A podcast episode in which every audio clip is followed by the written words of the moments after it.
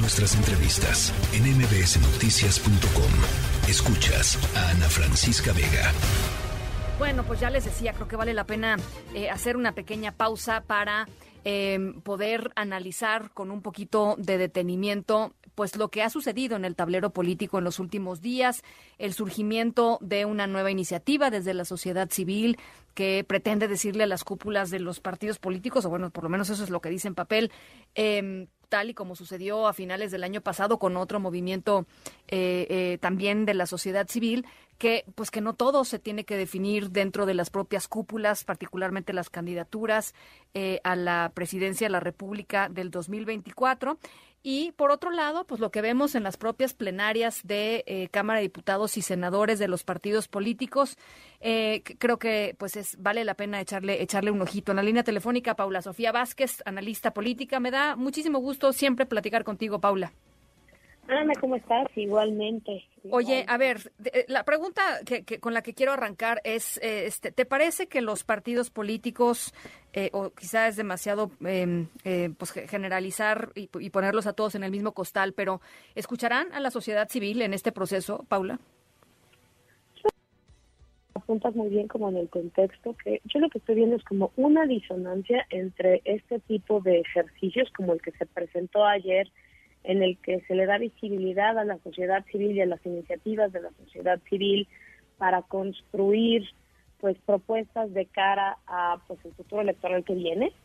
Y por el otro lado unas plenarias que siguen eh, pues, yendo más o menos por el mismo camino de siempre no sí. unas plenarias donde estamos viendo pasarelas de futuros presidenciables unas plenarias donde estamos viendo pues una agenda legislativa que camina por otro lado en el que no se están tomando en consideración precisamente las cosas que tendrían que estar sobre la mesa, ¿no? O sea, yo ahí la, la primera cosa que yo diría es qué buena onda que quieran incorporar a la sociedad civil en estos asuntos, pero pues el futuro es ahorita, ¿no?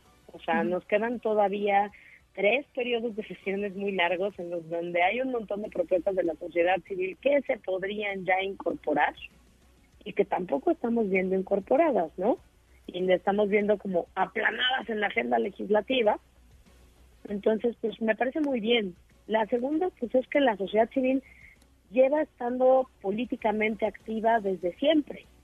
Creo que eh, este sexenio ha sido muy desafortunado para el activismo y para las organizaciones de la sociedad civil desde muchos frentes. Ha sido un sexenio muy duro, Sí. primero porque se han, han tenido desde el poder pues una avalancha de descrédito, ¿no?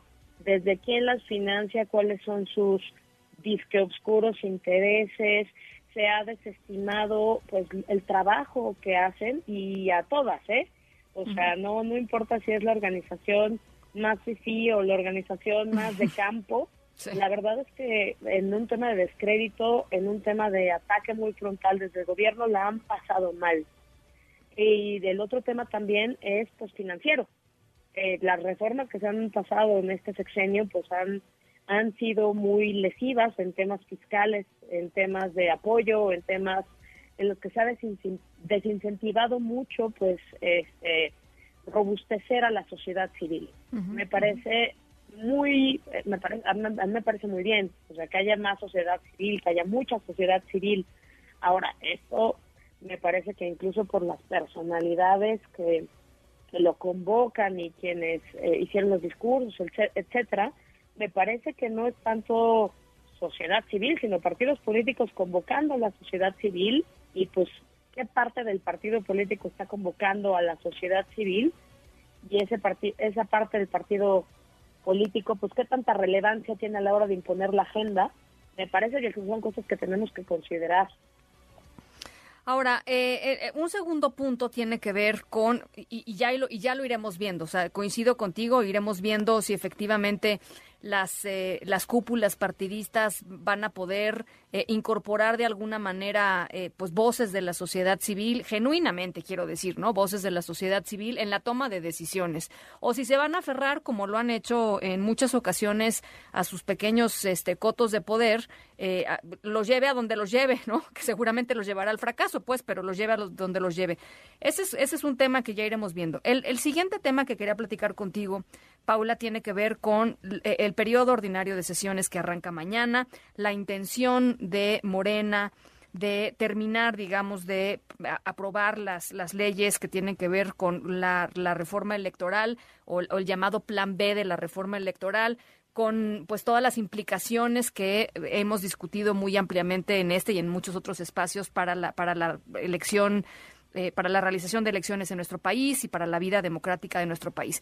Eh, ¿Cómo ves tú moviéndose esas fichas, eh, tomando en cuenta pues lo que se viene, que será muy intenso de elecciones y de proceso electoral para el 2024. Eh, hay, hay, quienes ven pues un futuro absolutamente negro diciendo van a destruir el INE y hay quienes dicen no, vamos viendo, ahí está la Suprema Corte de Justicia para parar ciertas cosas eh, y más bien eh, se está planteando, digamos, desde el poder un escenario en donde puedan eh, acusar eh, a los partidos políticos en el 2024, a la oposición en el 2024, si es que las cosas no salen como ellos quieren que salgan. ¿Tú, tú, por tú dónde te paras, digamos? ¿Dónde lo ves? Yo eh, lo veo ahora sí que como las paletas manitas que decían el futuro es incierto.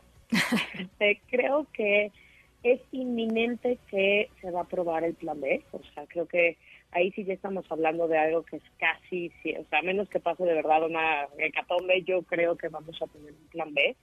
También creo que ese plan B va a terminar siendo corregido por la Suprema Corte de Justicia. Eh, espero, porque hay unas cosas que tienen pues clarísimos vicios de constitucionalidad donde no hay mucho hacia dónde hacerse o no debería de haber mucho espacio hacia dónde moverse. Y eh, la otra cosa que yo veo es eh, el juego, lo que es va a ser el laboratorio, ahora sí que en, en tiempo real de la elección, sobre todo del Estado de México, que creo que también va a influir a cómo se va a perfilar 2024 y otra cosa que, que no debemos desoslayar, porque pues incluso con todo el plan B, la renovación de los consejeros electorales. Creo que esa va a ser otra otro gran punto de disputa en el que de hecho pues este sí es muy llamativo que siendo un proceso que generalmente y no digo que esté bien pero que generalmente se movía a través de cuotas en las que pues el partido en el poder o el partido mayoritario eh, sería uno o dos espacios, dependiendo del número de espacios que estuvieran jugando a la oposición, pues ahorita por las declaraciones que hizo el secretario de Gobernación, parece que ellos no van por, por ningún tipo de consenso. ¿no? bueno. O sea, creo que, creo que va a ser un... Lo que propuso él es claramente inconstitucional, ¿no? O sea, eso de la tómbola, y no, sé no hay manera de que eso suceda. Pero, este sí parece que pues no va a ser, no, no van a salir fácil, porque pues ahí recordemos que salen con mayoría calificada. Entonces, pues ese es otro de los espacios donde, de los poquísimos espacios que ya, ya quedan, donde la oposición se puede disputar eh, las consejerías y también puede terminar disputándose otra cosa a cambio de las consejerías, ¿no? Que es lo que generalmente, tristemente pasa. Bueno, eh, a ver, eh, algún eh, elemento que tenga que ver con, eh, digamos, ya, ya repasamos sociedad civil, ya pasamos cúpulas partidistas.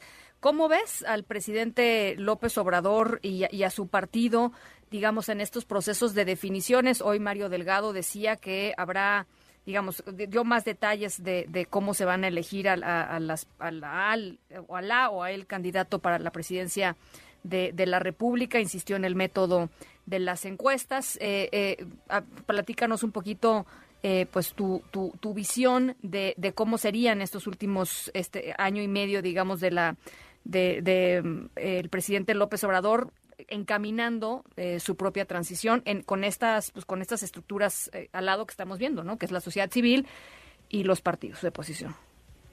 Yo veo el escenario más bien complejo. O sea, es un cierre de sexenio que la verdad es que eh, conforme se va, uno, uno, todos sabemos que el presidente, pues entre cada día que se acerca más a su final, pues vale políticamente menos, ¿no? Entonces, lo que también provocó su sucesión tan adelantada es que aunque no falte, o sea, no, no, todavía falte un rato para que termine de gobernar, ya los ojos están puestos en esta sucesión. Y creo que también ese es un fenómeno que vamos a ver replicado a nivel local. Recordemos que pues no solo es ver si el presidente repite, o sea, si Morena repite o no en la presidencia, sino también hay muchísimos juegos locales que van a impactar, ¿no? O sea, hay que hacer revisión y hay que hacer eh, estrategia electoral y todo para todos los demás entidades federativas que ahorita gobierna Morena y que se renuevan en 2018. Entonces yo creo que va a ser un escenario muy complicado. Creo que ellos mismos con este tema de la reforma electoral lo están complicando aún más. y la pregunta es por qué, ¿no? O sea, a ver, pero ahí la pregunta es por qué, Paula. No, no, no, o sea, para mí es así como de, no, no ¿qué, puede salir mal en este escenario? No, o sea, absolutamente todo. No, o sea, veo también, y eso es para mí una de las cosas más preocupantes, a un presidente que no va a tener el más mínimo empacho en violar la ley electoral a los grados que sean necesarios, incluso pasando este plan B, pues hay muchísimas restricciones que se siguen manteniendo a nivel constitucional, a nivel convencional, a nivel legal, y que no veo que, vayan a respetar. Veo también eh, con mucha preocupación un uso descarado de recursos públicos para hacer sus propias sus propias elecciones entonces, este, creo que pues, va a ser un escenario muy complicado y por el otro lado, pues tienes a una sociedad civil que lo vimos en la marcha del INE, sí tiene, está muy activa y muy despierta precisamente en este tema, ¿no? En el tema de la observación electoral. Vamos a tener ojos internacionales viendo, vamos a tener, pues creo que, que va a ser muy complicado y también pues falta la, la definición final de las candidaturas presidenciales de Morena, que este, por más que haya 35 espectaculares que nos digan es Claudia, pues si fuera Claudia yo no estaría gastando tanto dinero en tantos espectaculares, ¿no? Ahí lo que lo que nos evidencian es que es Claudia, pero chance y no. Entonces yo creo que ahí este pues todavía hay como una batallita más que, que se va a jugar. No y no creo que se juegue con limpieza, la verdad y precisamente por cómo se juega esta última batallita, pues creo que también eso dependerá mucho de cómo llega la oposición y con quiénes llega la oposición a 2024. Es, es, muy interesante todo lo que va a pasar. Creo que hay muchos elementos todavía sueltos, ¿no? En términos de, poder atar demasiados cabos, pero creo que era importante hacer, eh, pues, esta pausa previo a, a, mañana, que arrancan, pues, ya el periodo ordinario de sesiones y me parece eh, pues ya, ahora sí que la carrera imparable, mi querida Paula. Te mando un abrazo. Gracias, como siempre, por platicar con nosotros. Abrazo, muchísimas gracias a ti, La tercera de MBS Noticias.